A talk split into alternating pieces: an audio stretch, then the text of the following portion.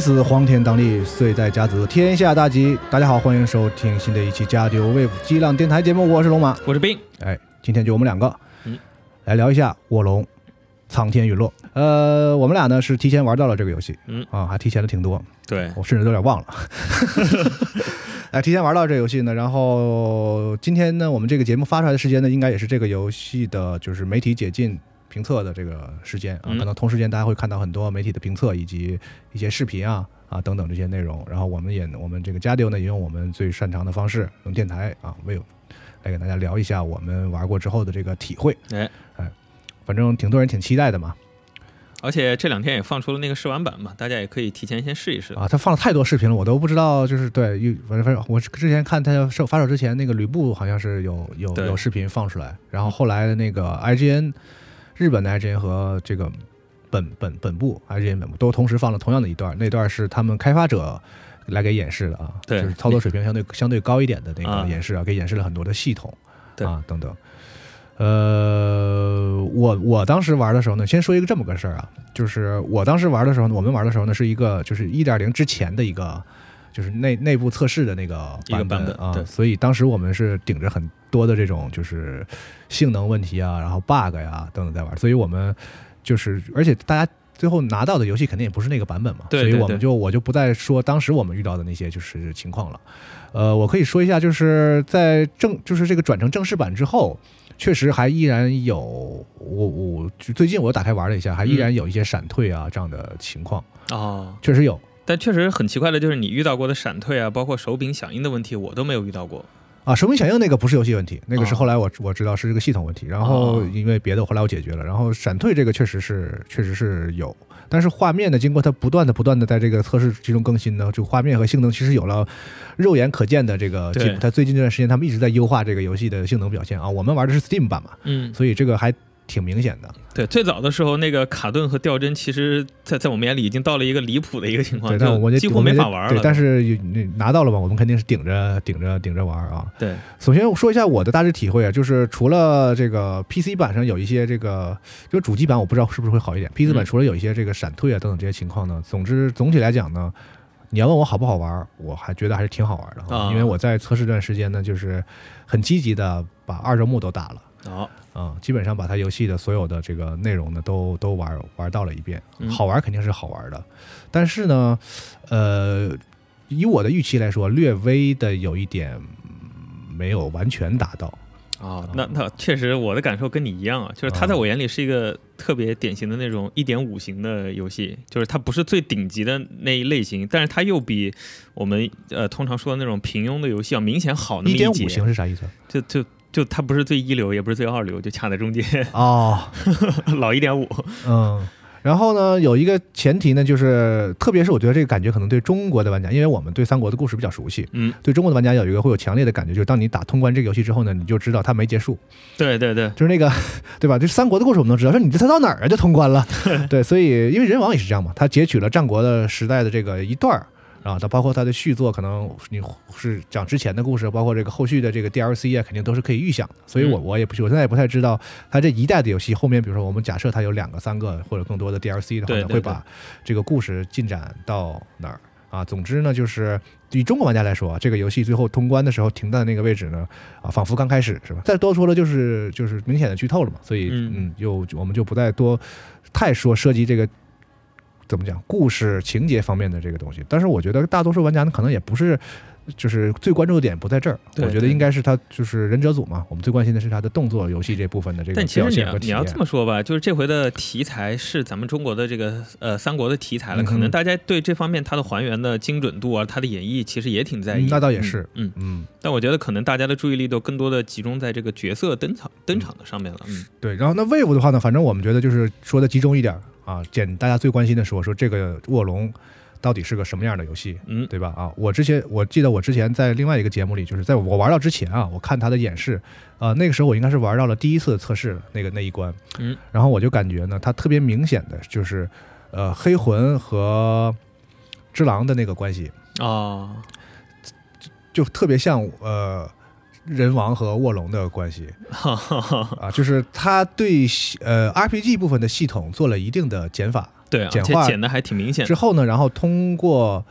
呃跳跃和加快了节奏，我觉得这个游戏的节奏是比人王要快的。嗯，玩起来的这个节奏是比它快，但是呢，相对更单纯和直接，因为人王其实你要配合着很多带有复合操作的技能，嗯，在整个这个就是这个战斗系统里。那卧龙的话呢，大家可能也很多人也玩过试玩了，就是它的这个整个的战斗呢，就是基础就是两个钮，就是大和闪 是吧？不是就是普通攻击和那个叫气势攻击！对，啊那再加上一个闪，再加上一个跳，就是他因为加入了跳跃，所以他把这个战斗本身这一块呢，似乎看起来从从第一眼看起来是简化了一点儿，嗯啊然后人物呢也没有那多什么技能术什么的，你只能是选一些这个法术去学一学。对，总而言之，就是肉眼可见的，你可以感觉到这个游戏的那个 RPG 的部分在明显的削减，然后它更加呃怎么说，体现它的动作的这部分会明显的增加。嗯嗯但是呢，就是加入跳跃之后呢，我觉得它的这个关卡设计呢，嗯，比较中规中矩，嗯没有说因为有了跳跃之后呢，让就是他从人王变得那么剧烈。总体来说，还是那样一个箱庭式的这个设计啊，就是反差门啊，有些捷径啊，爬爬嗯梯子啊，然后呢，就是现在有一些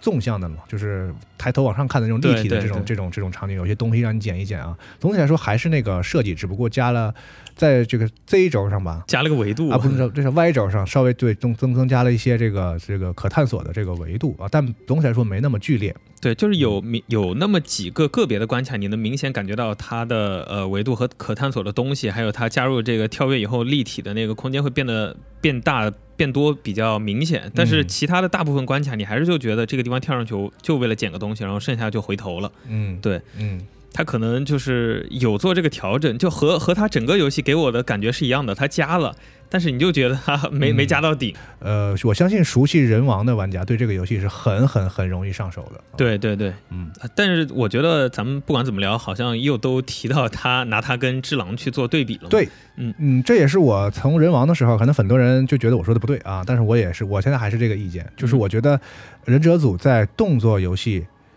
这一块金刚钻上是远超过 From Software 的。啊是，啊，远远的超过的啊。但是他有这个底子之后呢，他在游戏的架构上啊，呃，我觉得是非常虔诚的啊，在致敬这个公司啊。不仅仅是人王有明显的 这说法说的真太，客气了。不仅仅在人王上就是非常明显的在学黑魂，然后当他就是人家做只狼做做做做做立体关卡之后呢，他也做一个加跳跃的哎，卧龙啊，所以就是从这个游戏的形态的这个发展上啊，也依然在跟随。对对，这个例子我我拿我自己个人的经验来哦讲啊，就是加了跳跃，就不免让我想到忍者组以前的游戏嘛，我就忍龙对尝试着去用踩头的打法去打，就是是能踩的，是能踩的，是能踩那一下的。啊我发现他确实有，就是哦，我还挺惊喜的，他居然能踩头。对，但你后来发现他踩的这下功能很有限，是对，然后就呃，他给我最大的感觉像只狼的感觉，就是他把原先就是你打魂的那个时候被动的一个节奏变成了嗯主动的一个节奏，嗯就整个它的化解系统在于你越主动的去调整你的思路去打攻击，它的难度会越低。嗯这一点在我看来和只狼是一样的，但你要说它其他的部分和只狼有那么的相似吗？我觉我觉得思路不太一样。对对对，我嗯就我我觉得其实是很不一样的这。就说明了他在动作游戏这一块其实是有自己的这个想法和自己的嗯这个。就是别人做不出来的东西的，对对这个是你当一上手这个游戏，你就能明显感觉到的。我刚才说好玩，你可以很快的，就是沉浸在一直玩下去，也是这个原因。就是对它作为一个动作游戏的，你是爽快感啊、细度的那个系统本身这个合理性啊等等，都是完全没有问题的。嗯啊，但就是，呃，比如说我看网上也有些人对一些，比如说一些场面的吐槽，有一些就说这这个这个三国是他这游戏里的三国这兵怎么跟虾一样啊？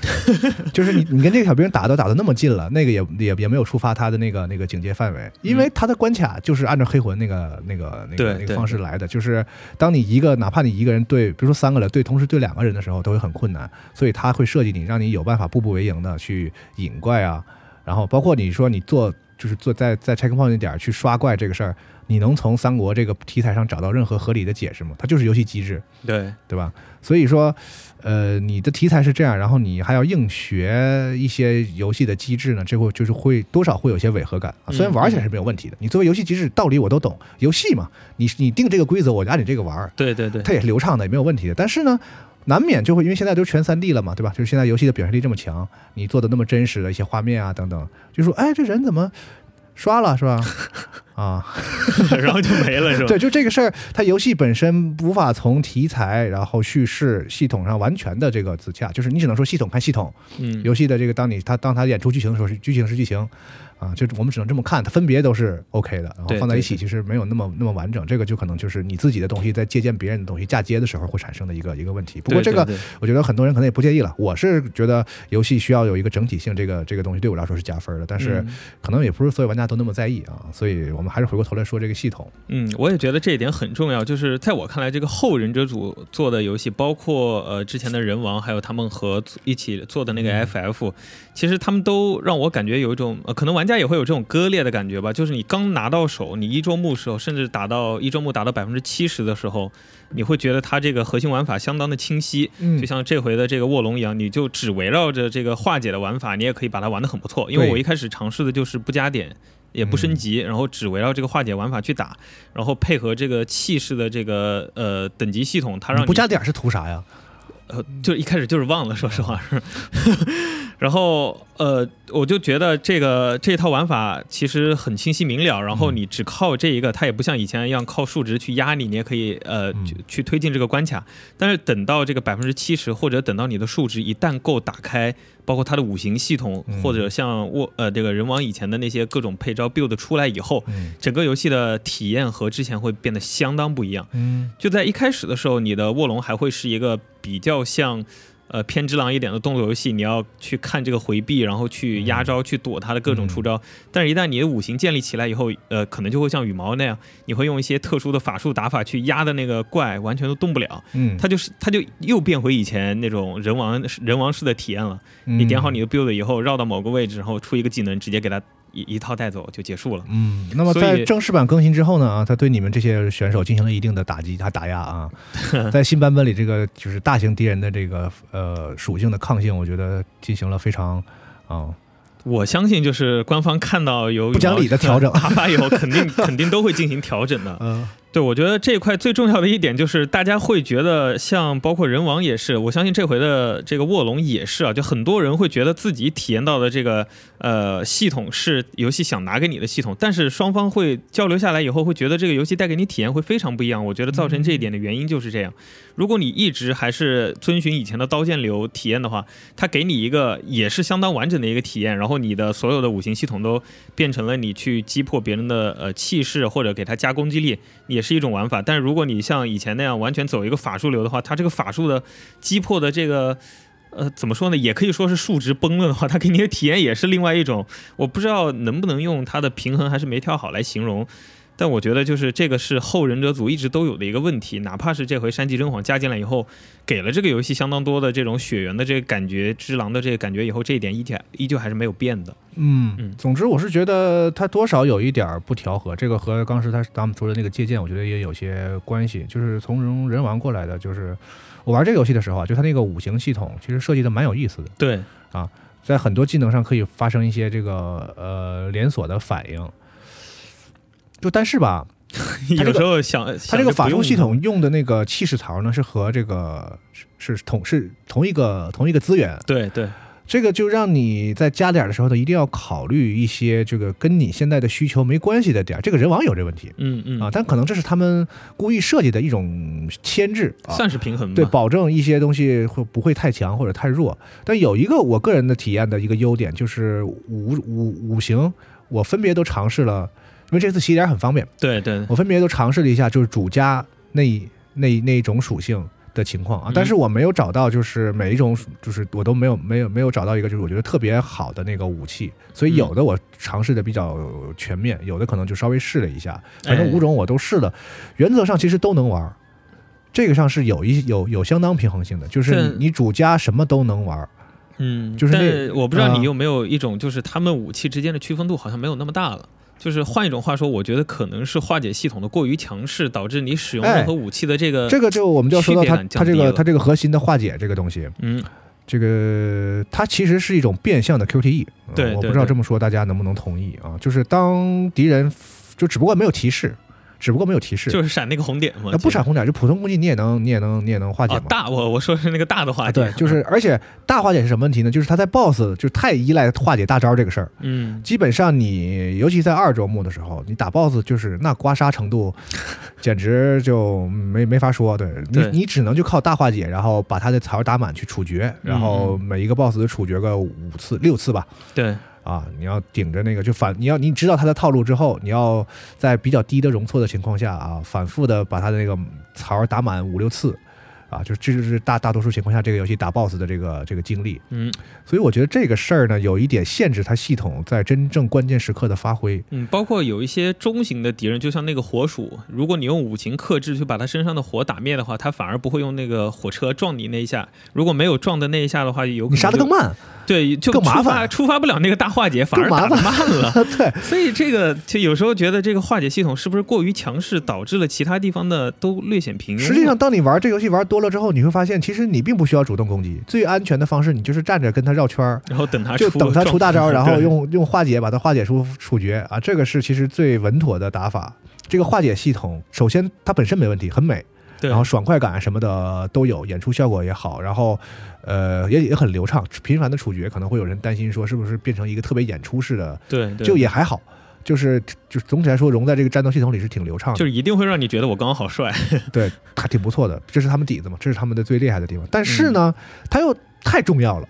重要到就让别的东西你你花了很多时间去点，然后最是我也是挺喜欢弄 build 的那种，就是啊，我想到一个方法，我看我放毒啊什么的，对我看我能不能想办法就弄成那样。但你研究出那么那么多之后，然后你就发现说，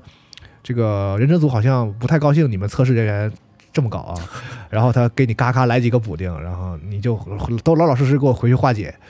我觉得这个就有点像《人王二》的那个那个妖反啊。啊，如果你想到方法不用妖反打 BOSS，那我一定把这个方法干掉啊！你必须用妖反，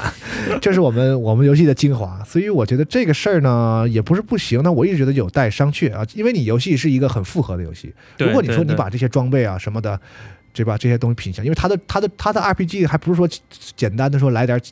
你像那个《只狼》，嗯，它多少也有点成长的成分，但总体来说呢，它基本上把 RPG 东西去的很很很干净了，就是装备啥包括他们官方也说，《只狼》其实就是个动作游戏吧，对吧？但是现在我们的卧龙呢，是基基本上把大部分的这个装备和成长系统的思路都保留了下来，嗯，就是你还是要加点儿，每一点儿其实就是长得还是比较相对来说微弱的，你要靠长期的成长，再投入到某一个某一系里，然后才能见到成果。包括你的法术要需要点儿去要求你才能驱动，包括你这回的装备词条什么的，都是我们人王玩家非常熟悉的一些对对对词条，还给来套装效果，对吧？暗黑哎不断暗黑都没有套装效果的，我们给你满足啊。然后武器上也有各种的属性，然后你还可以洗点儿，武器可以强化，然后武器还有品阶，蓝的，然后紫的、黄这的，说这个就得又得给大家道歉。了之前我们做这个试玩的时候，我们就啊试玩了比较少的关卡嘛，然后那试玩的比较少的关卡里面，它出现的道具也是比较有限的，是所以我们也就说啊，它这回剪的基本不用你操心了。实际上我们完整体验过以后，发现这个东西。虽然可能真的还是不用你操心吧，你就一把武器用到底没问题，但是它真的还是很烦，就它还是量的东西它还是有简化的啊，但是呢，这个武器的什么品质啊，什么强化等级啊，什么词条刷呀，什么这些的，呃，包括那个武器带的那两个技能，嗯，对，就这些都有。那在这些情况下呢，我当 RPG 玩行不行呢？人王一其实可以，嗯，人王二其实有点不太可以了，就是这个腰反，就大家细品啊。你这话说而，卧龙，如果说老子就是反应慢，我手残，我化解不了，那对不起，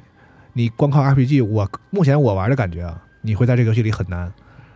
啊，你说我完全不反，我反不着，我反不着。虽然说我觉得现在他他把那个宽那个帧数判定调得很宽裕了，其实挺好反的啊，这个这个得咱们前提说。但是在情况下，还是有一些玩家，我就觉得哎太紧张了，太太太太，我不擅长动作游戏啊，但是我又很喜欢三国题材，我觉得他们游戏的这个角色都很帅啊，也都很看女的美，男的帅，我很喜欢，我想玩。就是我能不能像人王一样，我就刷，我靠装备啊。但你你你你刷个满级啊，刷个一身的好装备啊。这个刷装备这个事儿，end end game 部分一会儿一会儿再说。你能不能刷得出来，咱咱咱再说啊。咱就说你有了这个装备，你有了一个很牛逼的人物，你去打 boss，你你不反，你不化解，我觉得是很难的。对它，它这个整体性其实挺明显的，就是如果你的气势等级跟它不匹配，哪怕你是一周目装备还不错，然后你气势等级比它低那么多级，那个大妖呃大的化解你一旦失败的话，还是会被一击必杀的。啊，就是这个游戏化解，尤其在 BOSS 的时候是躲不开的。这个 BOSS 玩的就是你要化解他所有的招儿，嗯，就是这个我不知道是不是有一点这个只狼的这个思路在，因为只狼就是是吧？你要弹刀啊，你小你打小兵的时候呢，你还可以逃逃课。到了 BOSS 的时候呢，你就你就得弹，一一刀一刀的弹回去，练练出来。嗯。啊，那在卧龙里呢，就是这个化解这个事儿，你也要一一招一招的熟悉 BOSS 的技能，把它化过去，否则的话，你装备再好，至少我现在我玩的体验是，包括他对角色的成长有一定的限制，嗯。就跟以前的那种魂类游戏一样，就是那个同样一点加到应该是二十几点、三十几点、四十，就是依旧需要衰减，啊，呃，加到六十之后，基本上就没什么效果了。我对这种就是特别强制的一种核心的这个系统，嗯，有一多少有一点意见啊。但是我觉得吧，就是玩家始终是比开发者要更聪明的。啊是然后，毕竟这个游戏它留的 RPG 的东西还是很多，所以一定会有各种各样的，包括我们说逃课，各种各样的打法，很快的就会涌现出来。嗯但是如果你一旦照着它的这个玩法去玩的话，这个游戏的体验是不是还是你一开始就想？就你设想你想在这个呃，比如他故事给你塑造，你就是这个卧龙，嗯你去你想要在这个三国世界里的体验还会一样吗？我觉得这就不好说了。嗯那咱就不预设这个咱们别的玩家的这个对这个游戏的期待了嘛。嗯，化解这个事儿呢，还有一个问题就是它太针对一对一的这个情况了，啊，这个系统。嗯，我在游戏的后期呢玩过一些这个就是支线的关卡，会让你面对一对多个强敌的这种情况啊，十分的烦躁。我在忍者组老老传对比人王可能还要烦躁一点，因为你的这个游戏的最核心的东西是根本没有考虑对多人情况的。嗯啊，它包括它一些操作上的细节，就是你比如说你化解完了，你要处决这个你刚才化解过的那个人，你要把锁定的目标手动的调到那个人身上，不然你是触发不了那个处处 不然不然是处决处决动作的，对啊。同时化解虽然不用锁定，但是处决要锁定啊。所以就是对，所以他没有考虑到，比如多人情况下，这个化解系统有一个怎么样的升级的连锁方式，嗯啊，就我觉得主角差这一环，因为你这个游戏其实到后来你上难度的时候，肯定是得多个敌人的啊嗯嗯嗯，，单一敌人的话就是对吧？吕布就就猛到家了吧，对吧？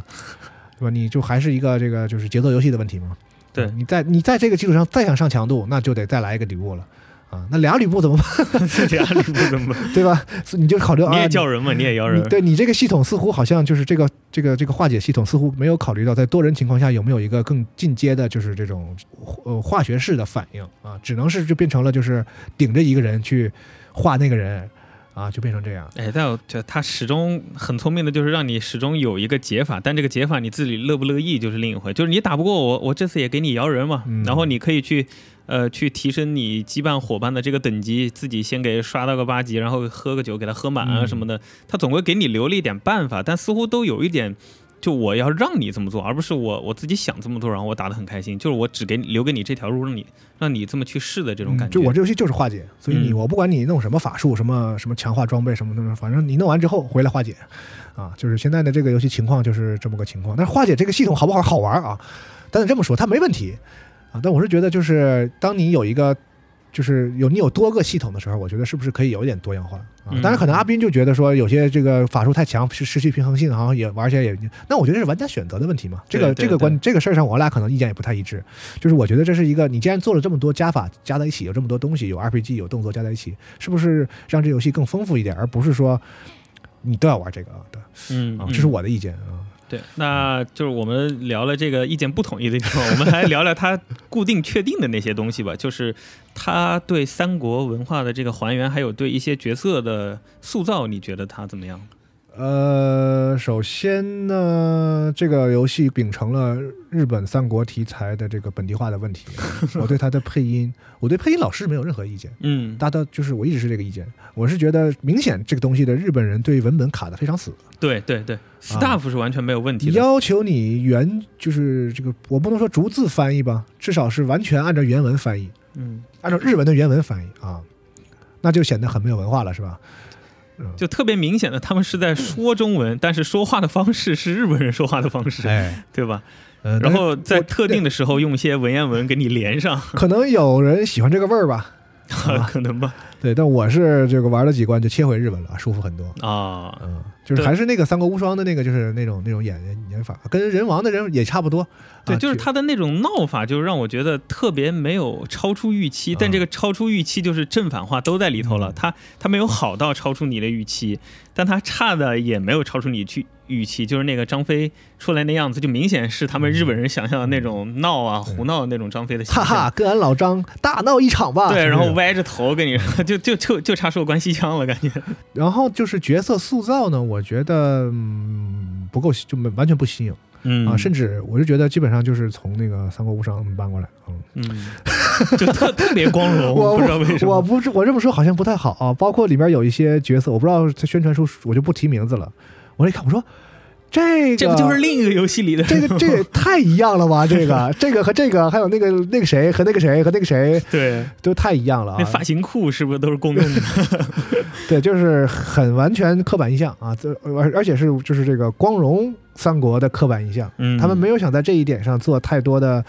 像这个卡普空的战国巴萨尔啊，我把那些这这个就是历史和举这个历史人物都给你敲碎了，然后嗯用一种呃很现代梗的方式啊，重新没有没有没有没有完全没有啊，就预告片里，大家看到吕布戴那个面具，你还觉得，哎，他考究确实还挺不错的。但是他在做这个人家是人，家人家是有故事功能的，就是 但是再往后演绎的时候，你就觉得，哎呀，就皮囊挺好的，灵魂还是那一套当然，提到这个吕布呢，是吧？吕布这个人身上，在这个游戏的设计上呢，可能还是稍微有点新意的。啊对对对，啊，但但我就不多说了啊。至于这个新意，这个是是很是个好活呢，还是个烂活呢？对，还挺逗的啊。至少至少至少让我笑了出来，至少让我笑。我觉得一个游戏能让你带来一点开心，也是也你是这话都高级黑的，人家没有没有没有没有没有，就是我觉得这个确实超超那个没有没想到啊，很多这个比如说关于这个卧龙这个名字啊，因为我们玩过人王了嘛，知道那个嗯人王的梗，所以我玩对他之前。采访也说了，觉得确实啊他确实说的也对，但啊怎么解读呢也都行。所以这个卧龙，包括这个卧龙标题的整个的在在故事这个梗什么的，其实我们都猜到了。嗯但是这个吕布这个设计啊，我是就是确实没有没没有想到啊，大家可以在游自自己玩一下看看，到底到底怎么样啊？嗯，然后它这个历史时间线的讲述吧，我觉得就是呃，因为刚刚我们开头的时候也讲了，它其实很明显给你一种这个故事还没有讲完的一个感觉嘛。但是因为它毕竟还是和人王一样的是一个关卡制一个关卡制的，它中间用来串联的肯定还就是一些过场，嗯，就难免会让你觉得上面我们做了一些什么事儿，然后把这个事儿推进下去了，然后忽然一个 CG，故事就过了好久，嗯然后一群人要做下下一段事儿了，嗯然后就嗯，总归会有一点跳跃感吧，觉得。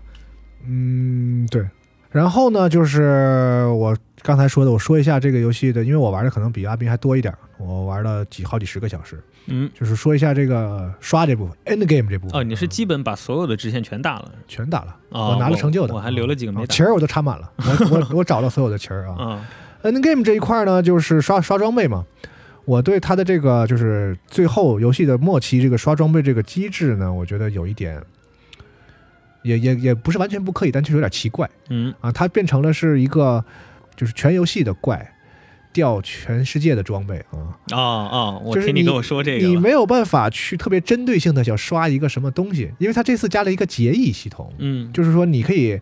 呃叫网上的这个其他玩家来帮你打，摇人，你也可以摇一些这个 NPC 对对，啊，就关张赵、刘备、嗯。曹操、什么夏侯惇、夏侯渊什么对，这些。甚至一些其他的人物，随着你的游戏的进展，你接触到了跟他们同一同样做过任务之后，然后完成了他们的那个剧情之后，然后你就有很多人，包括还有一些支线里触发的，就比我远比我说的人还多啊。这些人你都可以招他们。有有。特别长一个列对。表，然后呢，你比如说啊，赵云那套装备，以前呢就是说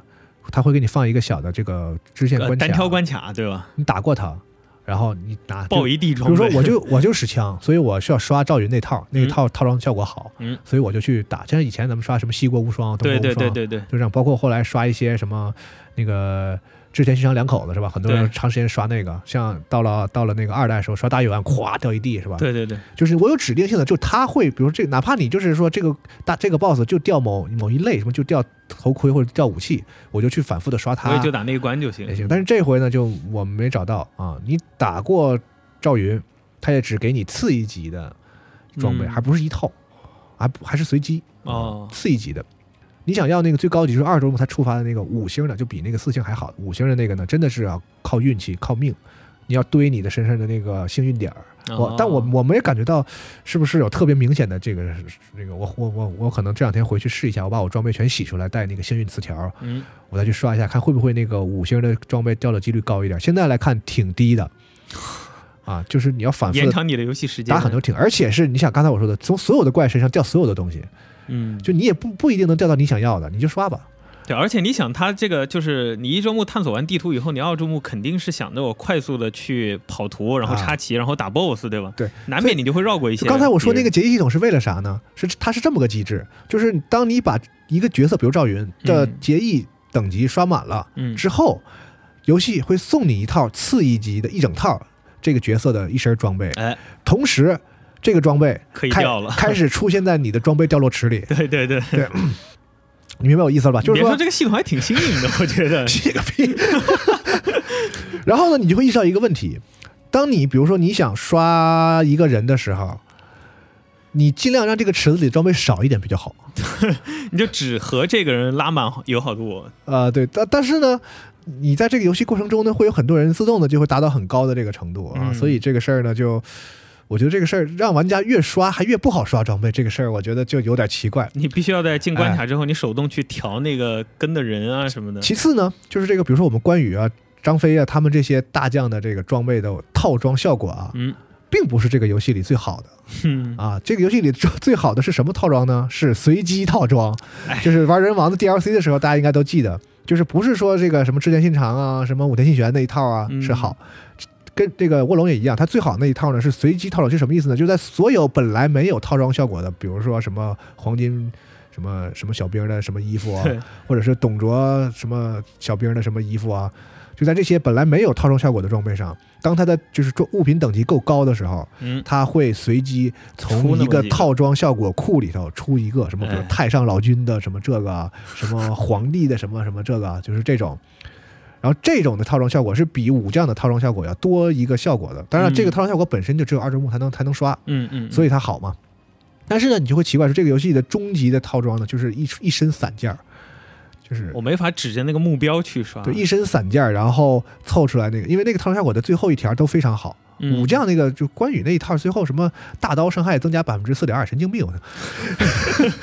因为这个游戏伤害都毛毛雨，主要是要要那个气势伤害。对，主要是靠腰啊，所以它的套装效果就是武将套装效果并不好，所以最后就会变成一个就是这个这个游戏的最后你刷的那个过程就会觉得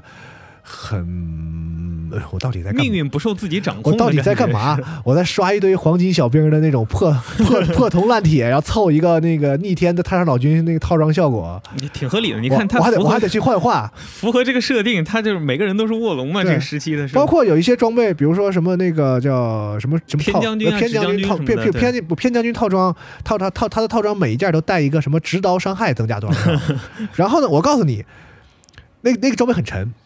你要想穿，你需要加土。对，把土加上去，但是我告诉你，土对直刀没有任何加成，就是说你要使你要使直刀就不能加土啊，但是你要穿这个装备，你要穿这个加直刀伤害的装备，你要必须加土。我记得有一回我在那玩，我是主点水嘛，我一直在点水，然后龙马跑过去说：“你怎么你怎么点土了？你嗯你点水点到六十？”我说：“我穿不动衣服。但是你可以说这是它一个前置，就是说对于有系统的一个平衡。但是你知道那套装备有多沉？就我不是点点土就可以用的，我要逐点土，还不一定全部穿得到四件。还好他贴心的给你提供了这个洗点服务，是吧？对，所以就是这种东西呢，呃，方不方便你 build？当然说到底，咱回到刚才嘛，你 build 的再美再美妙，最后你还得回去化解啊。嗯，所以这个反正我玩到后来就是有点刷不动了，就是我需要它总的来说，这它整个所有的系统都有种给我我在炒菜，然后咸多咸了就加糖，糖多了加盐，对，来回这么调它。装备系统其实没总体来说没什么大问题，这一套系统是有有逻辑的。虽然你觉得每个词条加的很少，但是人家一个装备上最顶级装备是有五个词条的，嗯嗯，每个词条上加百分之七点几。嗯你四件装四件衣服，两件远程武器，两个武器，你你你你堆一下，它是一个可以让你堆起来会有明显效果的一个装备系统。它是百分比加成，就嗯保不齐你这个东西全部刷完以后，到时候这多少周目的人他的体验和、和我们现在说的就会完全不一样。我确实试过，就是我全刷成同样词条，然后之后凑套装效果，再加上我自己本身的一些效果，然后一个火球扔过去，直接把大老虎烫烫哦烫出灼烧是可以的啊。这个当然是在这个一点零版本之前，一点零版本之后也不行了，我不知道他们是为什么。总之就是这个你是可以堆起来的，但是呢，它最后的效果呢又有点让你失望嗯啊。包括它会硬给一些，我不知道是不是二周目特有的，就有一些大 boss，啊它明明就不免疫这个属性。嗯就是，而且它甚至弱这个属性，就是你那用那个法术打它，它那个槽长得非常快，嗯然后它打槽打满之后，它不是应该身上带一个负面效果了吗？比如说比如说火的负面效果是持续伤害吗？嗯然后那个 BOSS 上也在弹持续伤害，但是每一跳都是零啊，谢谢。就是说，它甚至连这个抗性都懒得改了，我直接把你伤害调到零，弱火。你可以用火打的，打完之后没伤害，谢谢。所以这个啊，你就说，哦，你就你到底是让我玩不让我玩，很生气啊！你被玩了，对呀，对，感觉自己被玩的感觉，对。嗯所以就是 RPG 系统和这个动作系统，在它整个这个系谱里，从人王一、人王二到卧龙里，我觉得到现在呢还是没有完全的调和啊。但是呢，也不耽误你打通关的啊。像我不不耽误打二周目，包括很多朋友就说说我这个是打这个我是真爱啊。玩聊什么游戏聊啥都能说人王，我是很喜欢他们游戏的。大家可以听着，我相我相信我甚至有可能是这个在这个测试的这些兄弟里，我可能是玩的算最多的那那那忍忍者组的游戏真的，我们我们真特别爱，都玩。对，所以我们我玩的够细，我才敢说这么多啊，嗯不是说比如说像有些游戏，我可能就打个随便打通关啊，比如说那个 HiFi Rush 对吧？我就 我就我就打一打一趟通关，所以我不太敢再深说人家系统的问题。但是嗯像忍者的游戏，人王也好，卧龙也好，我真的是上花了五五十个小时以上我去玩它的，所以这个体会呢，我觉得是有对。大多数玩家是有一定的这个参考性的啊。那既然都说到这儿了，我我也从就是把它当忍者组的一个游戏，而不是单独一个游戏来说，就是横向对比忍者组以前的游戏，这个游戏给我感觉就是安田真的当执行的能能干事的这个制作人以后，真的明显你感觉到，呃，玩家提的所有的反馈，还有他的每一个版本的改动都是非常大的，而且嗯都是向着好的那个方向去改的。嗯但是你也可以看到，呃，忍者组从还是老忍者组的那个时候积累下来的一些坏毛病，到现在一点没没改。比如说这个场景还是那么黑，还是那个味儿，还是那个黑，就是你走到一个山洞里面，就我不知道是不是 HDR 的原因，就你真的都看不到路了。嗯就这个毛病之前也反反馈过很多次，我就只能怀疑是它的引擎或者它技术力就没办法这么大改，才导致它的美术，呃，它的美术你光说概念图、人物设定都挺好的，但是你反映到这个场景里作为这个资产使用的时候，就有很大的问题，甚至会影响到游玩。嗯嗯，然后还有我们之前说到的一些掉帧，我不敢确定，就是我们呃之后正式版的出来的这个版本和它对应每个平台的优化会做到怎样。但是之前我们的那个版本，它的呃掉帧是切切实实会影响到游玩的，因为它毕竟核心系统是这个化解，嗯。一旦你在关键时刻出现了这个卡顿的情况，你的化解会导致失败，会导致你不是你得练直接被秒。你画你你那是因为没画到 啊，你你没画到你就死了嘛，你死了一下呢会触发一个动画，可能会卡一下啊。啊，对对对对，你画到了，你就不卡。不是人多的时候，如果带那个属性攻击多的时候，它还是会会，在那个内测版本的时候，有一个竹林的那个那个那个啊，关关卡对对对，对对，不知道为什么那个竹林出现的时候，那个帧数掉到一个嗯这个非常低的甚至个位数。但是现在一点一一点零版本之后就修好了这个啊，嗯在那一关就比较正常了，所以没啥问题。而且包括游戏还是有些很漂亮的场景的。对对，啊，从那个这个人王他们做那个正正正反的那个那个那个那个那个城，那个人人王二那啊，个颠倒的那个城，对。对。他们就在场景上还是有些想法的。对对，我就是我怀疑啊我怀疑啊，就是不太厚道，他们可能把一些更好的东西呢留在 DLC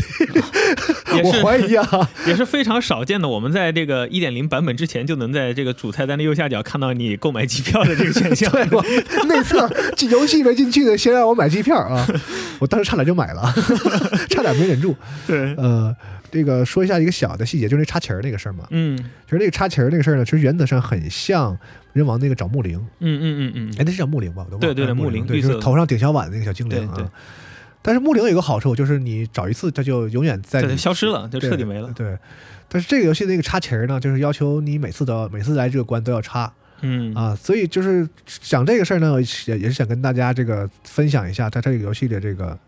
呃士气吧，是吧？那个叫那个叫底下的槽叫气势，这个嗯叫士气系统。这个中文也让他们玩明白。就是除了你的等级啊等等这些基础的属性之外呢，在每一关呢你都初始都是零，正常大关啊就主线关都出场就这个出来都是零，然后呢你通过杀敌人也会长这个槽，对，然然后敌人的化解成功和失败会大量的增减这个槽。对敌人呢也都有这个啊，你在这个关卡的前期的部分呢可能碰到的就是一二三。然后慢慢到五六开始有十的，哎然，后到最后呢，就是一就正常一周目的 BOSS 都是二20左右个别有一关是十15五啊，嗯大多数正常来讲就是十二十。然后你要是把钱儿都插满，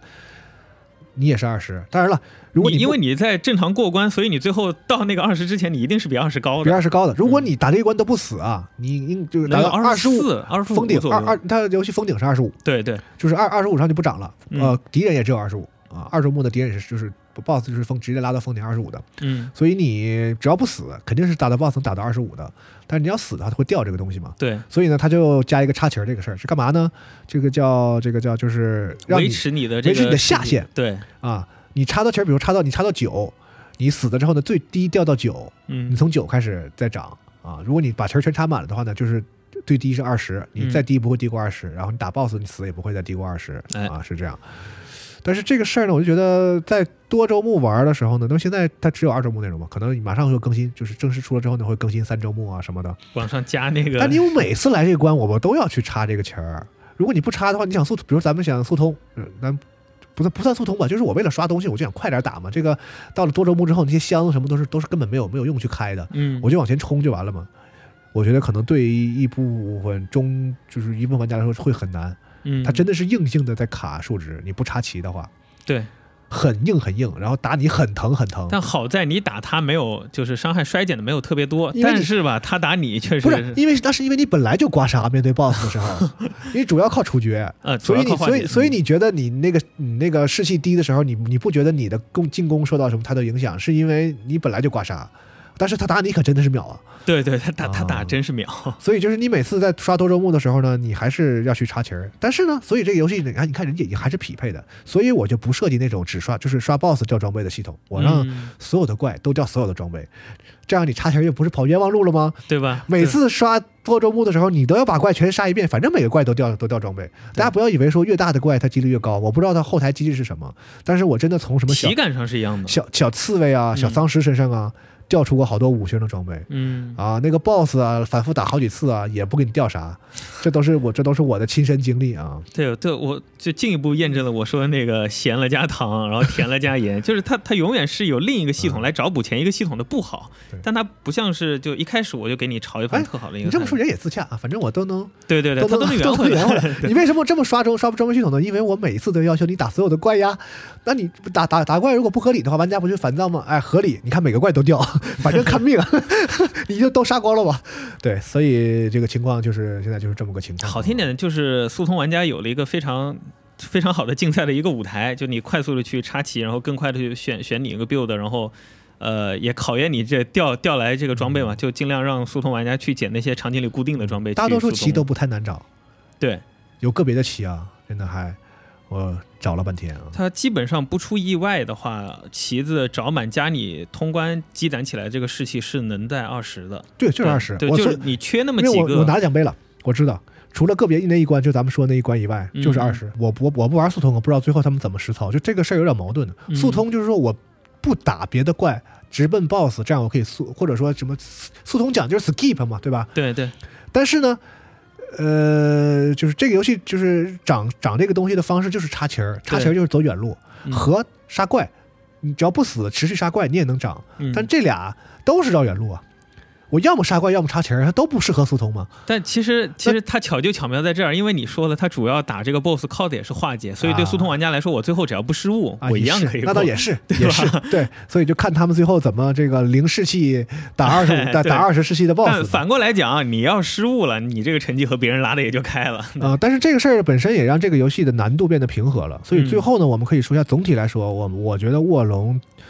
从动作动作游戏的角度来讲，是明显比人王要简单的，要简单非常多。对嗯更容易上手，而且很多 BOSS 就是我在一周目的时候稀里糊涂就打死了、嗯，嗯啊，因为它有大量的这个关卡都是有 NPC 帮忙的对啊，身边带着关羽、张飞。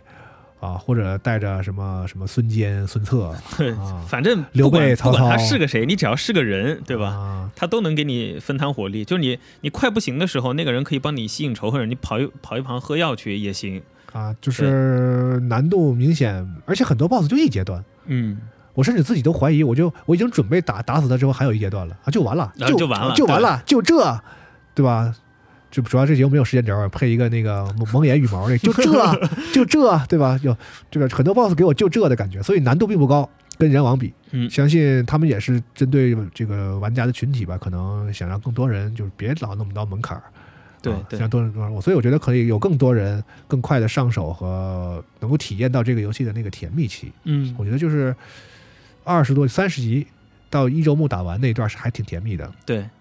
其实啊一开始快速上手，就是从思想上转变，然后理解它这个画境系统以后，也就也就开始甜蜜了。对，然后从那开始呢，你也可以就是游戏给了一个非常随便的洗起点方式，你可以每次随着你拿到的不同的装备呢，你可以方便的去洗，嗯，对，所以这个也是让那那一段非常的舒适。我觉得这这一段是没有问题的。我觉得他的这个就是最后刷东西那个那个这个作为一个刷子游戏的那部分，暂时来讲，他现在这个东西主要是没有东西可可刷，也是。嗯，不太满意。然后中间这部分挺好的。对你到中后期，甚至可以单独去选不同的支线关卡，然后把自己的点完全洗成另一个哎套路去打，然后来测试最后哪个最适合你。对，这很好。我觉得所有的这个，包括 From Software 游戏都应该学啊，就是所有的魂 所有的魂类游戏，因为你那个加点的影响太大，嗯，所以你为什么不给玩家一个很方便的来回洗、体验各种方式的方法呢？是吧？嗯啊，我觉得这个是一个好事儿，我不觉得这个事儿有任何负面的东西哦，啊。你非得给玩家的那个洗点设置很多的门槛啊，造成造成很多心每每加一点的时候，就心里都左右为难。你知道啊，我我就是那种选择困难症，每啊，对对，有好多人都是 就不敢玩这个游戏，是生怕自己前期的某个选择选错了，我后面代价啊太大。对，是，就是这个我对这个游戏的这个最后一大章节的那个设计呢，完全的表示费解啊。那个 怎么说呢？呃，算了，我圆不回来了，你说吧。就我不知道为什么这么设计啊。后来呢，就我想到了啊，可能是在致敬，像你说的，致敬他们以前的那个那那游戏吧啊，致敬忍龙吧。嗯，有有吗？有，你别瞎说，完全没有。呃，对我也不知道是为什么，反正就是他可能是想要出其不意啊。怎么说？我给你，我给你来一个结局，好吧？人家这叫完美的致敬了《空城计》。啊你以为你猜到了，哎，其实你没猜到。其实没，哎你以为你没猜到，啊，其实你也猜到了，哎呀，这是反复横跳啊！你反正我跟忍者组有一个有点毛病，就是有一个有大病的，就是，嗯，总之很有乐趣啊。咱在最后那个地方呢，相信那个也能给大家带来一点意外的感觉吧。哎，啊，行，那这个就是卧龙，我们今天简单的聊一下我们提前玩到的这样一种感觉啊。可能你听到这个节目的时候呢，各大的这个呃媒体啊，包括直播平台，可能大家都在打啊。我我到时候应该也会播一下。哎，啊，但我可能没有办法就是通关了啊。你速通吧，你那个。我再速，我我我，因为这个是提前录的嘛，嗯我我我现在想的是我我直播那天我尝试一下，在睡觉之前呢把吕布干掉，啊，应该是比较好的。我觉得应该妥妥没问题肯定有问题啊，啊，是吗？因为后它播片很长，他中间演出、哦那人玩家不得给人看嘛？对，如果都跳过的话还行啊。嗯，行，到时候那咱们就直播那天见，因为大家可以来直播间来跟我们互动一下啊。好行吧，那这期的加六 Wave 节目就到这里啊，我们就东汉末年再 再相见吧啊，嗯拜拜。拜拜。